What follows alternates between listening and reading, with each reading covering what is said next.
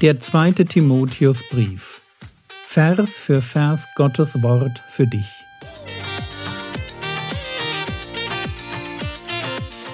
Ich brauche eine Auszeit und deshalb bekommt ihr in den nächsten Wochen eine ganz neue Reihe von mir zum zweiten Timotheusbrief. Mein Name ist Jürgen Fischer und ich wünsche euch beim Zuhören Gottes Segen und viele hilfreiche geistliche Impulse für euer Leben. Das Wort ist gewiss und er sagt jetzt verschiedene Dinge, die wir auseinanderklamüsern müssen. Punkt 1, denn wenn wir mitgestorben sind, werden wir auch mitleben. Mit, wenn wir mitgestorben sind, was meint er damit? Hier bezieht sich Paulus auf die Taufe. Warum bezieht er sich auf die Taufe? Naja, die Taufe ist der Moment, wo ich zum Ausdruck bringe, dass ich mit Christus am Kreuz gestorben bin. Wer sich taufen lässt, und man hat jetzt bitte schön die klassische Großtaufe im Blick, am besten auch mit ordentlich Wasser, dann, dann nimmst du so jemanden, du gehst mit ihm ins Wasser und dann, ja, dann geht er da runter und ist weg und dann kommt er wieder hoch. Und dahinter, weil das ist ja nur ein Symbol, wenn du jemanden fragst, was passiert geistlich bei der Taufe, dann ist die richtige Antwort, die ich unseren Täuflingen immer vorher schon sage, die richtige Antwort lautet, du wirst nass. Das ist das, was bei der Taufe passiert. Du wirst, es ist ein Symbol. Die Taufe steht symbolisch für etwas, was vorher passiert ist. In der Taufe wirst du begraben und dann kommst du wieder raus, um in Neuheit des Lebens zu wandeln. Das ist aber nur ein Symbol dafür, dass du vorher bei der, bei der Bekehrung gesagt hast, ich möchte, Herr Jesus, dass, dass du für mich am Kreuz stirbst. Gewissermaßen sterbe ich in dir am Kreuz. Mein alter Mensch, mit dem will ich nichts mehr zu tun haben, der darf mit dir ans Kreuz, der darf mitsterben und ich möchte, wie du auferstanden bist, mit dir leben. Das ist im eigentlichen Kern die Theologie der Bekehrung. Ich bin Mitgestorbener. Den alten Jürgen gibt es nicht mehr. Den habe den hab ich weggetan. Der hängt am Kreuz. Glücklicherweise muss er da nicht selber hängen, sondern ein anderer hat gesagt, ich hänge da für dich. Aber meine Schuld hängt mit ihm am Kreuz. Und so wie Jesus aus den Toten auferstanden ist, bin ich der, der Anteil hat an seinem neuen ewigen Leben. Dafür steht die Taufe. So, wenn das stimmt.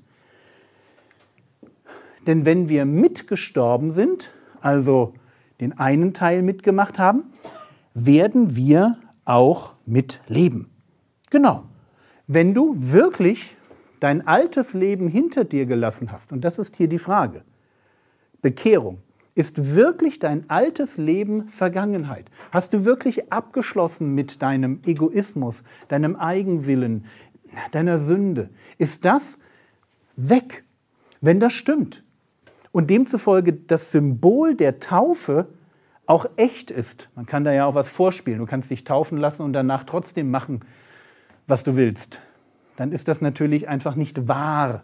Dann steht da ein Zeichen im Raum und du lebst halt nicht, was das Zeichen eigentlich zum Ausdruck bringt. Aber wenn das stimmt, wenn du sagst, doch, ich habe mich taufen lassen und ich habe eigentlich mit der Taufe ganz klar gesagt, das ganze rebellische, eigenwillige, dieses, ich mache mein Ding, ich, ich mache das, worauf ich Bock habe, ich lege mir meine eigenen Regeln fest oder ich bestimme ganz genau, bis zu welchem Punkt Gott mitreden darf und wo dann so der Bereich anfängt, wo er nichts mehr zu sagen hat.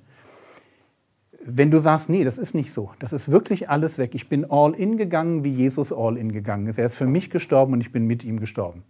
Und was ich jetzt lebe, ja, das lebe eigentlich nicht mehr ich, sondern das lebt Jesus in mir.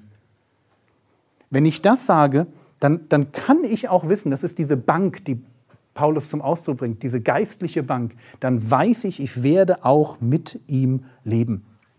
Ich teile sein Schicksal. Das ist, das ist eine Notwendigkeit, das geht nicht anders. Wenn du wirklich mitgestorben bist, dann darfst du wissen, dass du Auferstehungsleben hast. Das ist manchmal wichtig, wenn Leute sich fragen, bin ich wirklich bekehrt? Ja, die Frage müsste lauten, bist du wirklich mitgestorben? Und wenn Leute sagen, ja, da ist nichts zwischen Gott und mir, dann kannst du ihm sagen, dann hast du auch ewiges Leben. Egal, was du gerade fühlst und egal, was du gerade durchmachst und so, dann ist das einfach mal so. Das ist eine Bank, auf der wir stehen. Und gerade mitten im Leid, wenn wir auch so ein Stück überfordert sind, kann das natürlich ganz schnell eine Frage sein, bin ich überhaupt echt? Ich weiß gar nicht, bin jetzt ein bisschen überfordert, habe jetzt vielleicht ein bisschen auch Blödsinn gemacht. Ja, mit Sünde ist das ja immer so eine Sache. Okay, also halten wir fest. Punkt 1. Punkt 2. Wenn wir ausharren, werden wir auch mitherrschen. Auch das gilt. Jetzt sind wir also gläubig. Jetzt geht es um die Frage, wie gehe ich um mit Leid? Und dieses Mitherrschen hier ist Zukunft. Also das tun wir noch nicht. Aktuell sind wir jetzt noch nicht die großen Herrscher. Das dachten übrigens die Korinther von sich, wenn ihr das mal studiert. Ihr macht ja gerade Korintherbrief, also 1. Korinther 4. Die dachten, wir sind schon so, wir sind schon die Könige. Das waren die Korinther. Ja? Und Paulus hat das nur noch nicht gecheckt. Hm? Ja, nee, das ist, Paulus weiß genau, worum es geht. Wenn wir ausharren, da ist, ein, da ist eine Beschränkung, wenn, ja, das ist eine Bedingung, wenn wir ausharren, werden wir auch mitherrschen. Das ist etwas, was erst noch kommt. Im Moment sind wir zum Leiden berufen, noch nicht zum Herrschen. Das wird kommen. Gott hat es uns versprochen. Das ist eine geistliche Bank. Wenn wir ausharren, aber da ist halt eine Bedingung dabei, werden wir mitherrschen. Leider gibt es dazu jetzt auch noch eine Kehrseite. Und diese Kehrseite, die heißt, wenn wir verleugnen, wird auch er uns verleugnen. So, und das muss man jetzt sauber verstehen, weil man muss sauber verstehen, dass in Vers 12 steht, wenn wir verleugnen, wird auch er uns verleugnen. Und in Vers 13, wenn wir untreu sind, er bleibt treu, denn er kann sich selbst nicht verleugnen. Wir haben also zwei Fälle, die wir sauber voneinander trennen müssen. Auf der einen Seite die Verleugnung und auf der anderen Seite die Untreue. Verleugne ich, wird Gott mich verleugnen. Bin ich untreu, muss ich mir keinen Kopf machen, weil Gott bleibt auf meiner Seite. So, zwei Fälle. Wir schauen uns jetzt den ersten Fall an. Das ist der hässliche Fall. Das ist der Fall, wo jemand sich hinstellt und durch sein Verhalten oder durch sein, seine Worte zum Ausdruck bringt, ich habe mit diesem Jesus eigentlich nichts zu tun. Das, war vielleicht früher mal, ich war da in der Jugend oder auf einem Sola oder auf einem irgendwie in der Jungschar. Ich habe da vielleicht auch mal einen Anfang gehabt, aber ganz ehrlich, wenn du mich heute fragst, ich habe mit dem Ganzen nichts mehr am Hut. Diese Idee, dass Jesus für meine Sünden gestorben ist, ich weiß nicht, was mich damals geritten hat, aber das lebe ich nicht mehr, das bin ich nicht. So, wenn so etwas passiert, das wäre verleugnen. Und hier wird der Begriff verleugnen gefüllt sehr stark aus dem Alten Testament heraus. Also ich habe euch mal einige wenige Stellen mitgebracht. Da heißt es zum Beispiel in Jesaja 59, Vers 13. Da wird der Begriff verleugnen gebracht, um zu beschreiben, dass man eine Beziehung aufgibt. Jesaja 59, 13. Sie brechen mit dem Herrn und ihn verleugnen und zurückweichen von unserem Gott. Also brechen mit dem Herrn, ihn verleugnen und zurückweichen von unserem Gott. Das wäre dieses, ich, ich, ich weiche zurück, ich will mit dem nichts mehr zu tun haben. Oder in, Jesa, in Jeremia 5 ist das. Jeremia 5, Vers 12, dass man sogar so weit geht, Gott dadurch zu verleugnen, dass man sagt, es gibt ihn eigentlich gar nicht, er ist nicht da. Also Jeremia 5, Vers 12, sie haben den Herrn verleugnet und gesagt, er ist nicht da, wenn ich das tue. Ähm, oder vielleicht auch sich nicht zum Herrn stellen, wenn es drauf ankommt. Das haben wir ein bisschen in der Apostelgeschichte. Da heißt es in Apostelgeschichte 3, Vers 13, der Gott Abrahams, Isaaks und Jakobs, der Gott unserer Väter, hat seinen Knecht Jesus verherrlicht, den ihr überliefert und vor Pilatus verleugnet habt. Das ist diese Masse, die da steht, kreuzige ihn, kreuzige ihn. Ich stehe nicht zu ihm.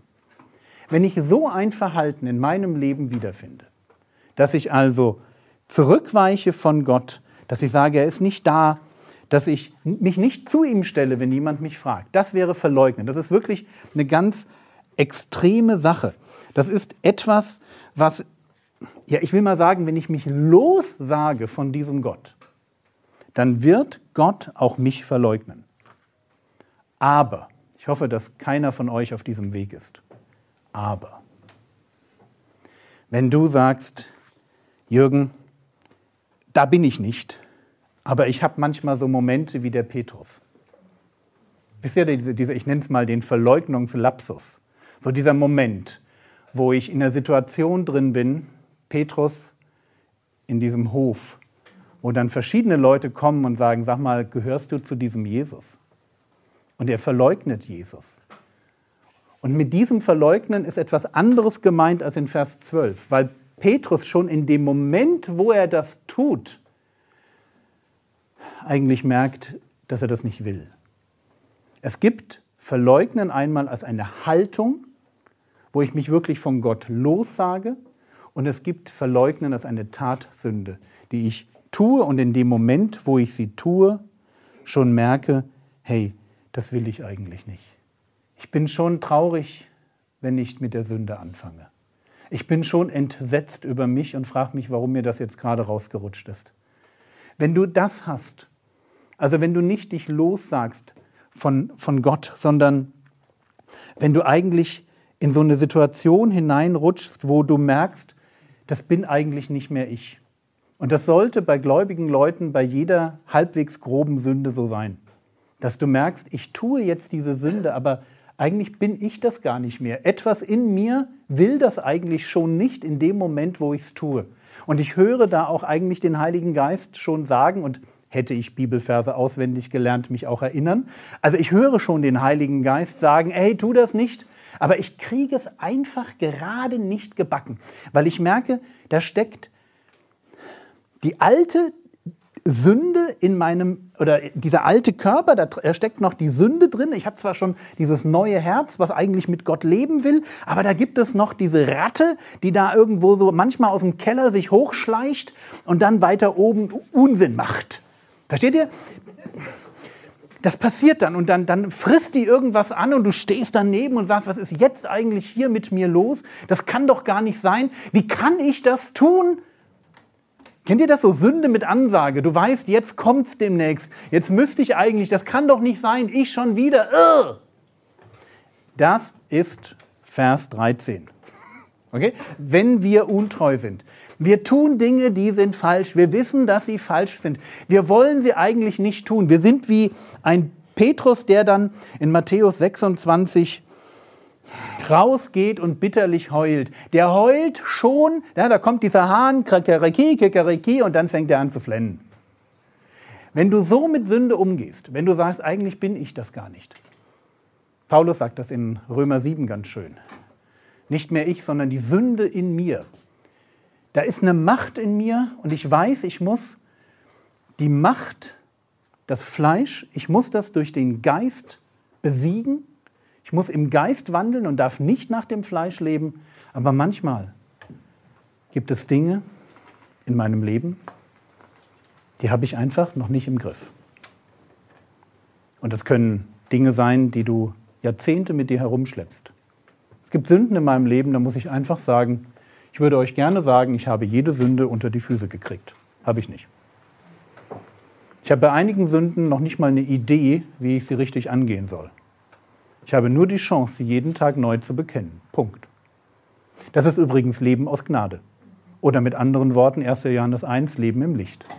Ja, Leben im Licht ist nicht Leben in der Perfektion, kein, du tust keine Sünde, alle, ja? Nee, nee, ist überhaupt nicht Leben. Leben im Licht heißt, ich bin ehrlich. Ich bete jeden Tag und vergib mir meine Schuld, wie auch ich vergebe meinen Schuldigern. Und ich denke jeden Tag darüber nach, was ich für einen Blödsinn gemacht habe. Und ich, ich lege ihn jeden Tag einfach wieder auf den Altar und sage, Herr Jesus, dafür bist du gestorben. Und manchmal, manchmal kann ich wirklich nur schulterzuckend daneben stehen und sagen, Herr, ich weiß überhaupt nicht, wie wir das jemals in, in den Griff kriegen sollen. Ich habe Hoffnung, weil ich schon viel Sünde habe überwinden, also in meinem Leben schon erlebt habe, dass viel Sünde überwunden wurde. Aber es gibt Sachen, wo ich wirklich sage, muss mal sehen, wie wir das die nächsten 10, 15 Jahre irgendwie auf die Reihe kriegen. Das ist Leben aus Gnade. Okay? Bitte seid vor euch selber wenigstens so ehrlich zuzugeben, dass wir als gebrochene Menschen in die Ewigkeit hineingehen werden. Niemand von euch wird perfekt sein, wenn er Gott begegnet. Das war's für heute. In der nächsten Episode wird diese Reihe fortgesetzt.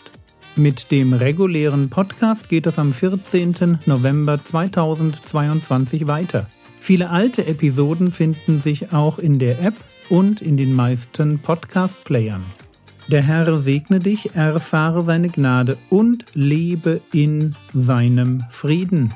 Amen.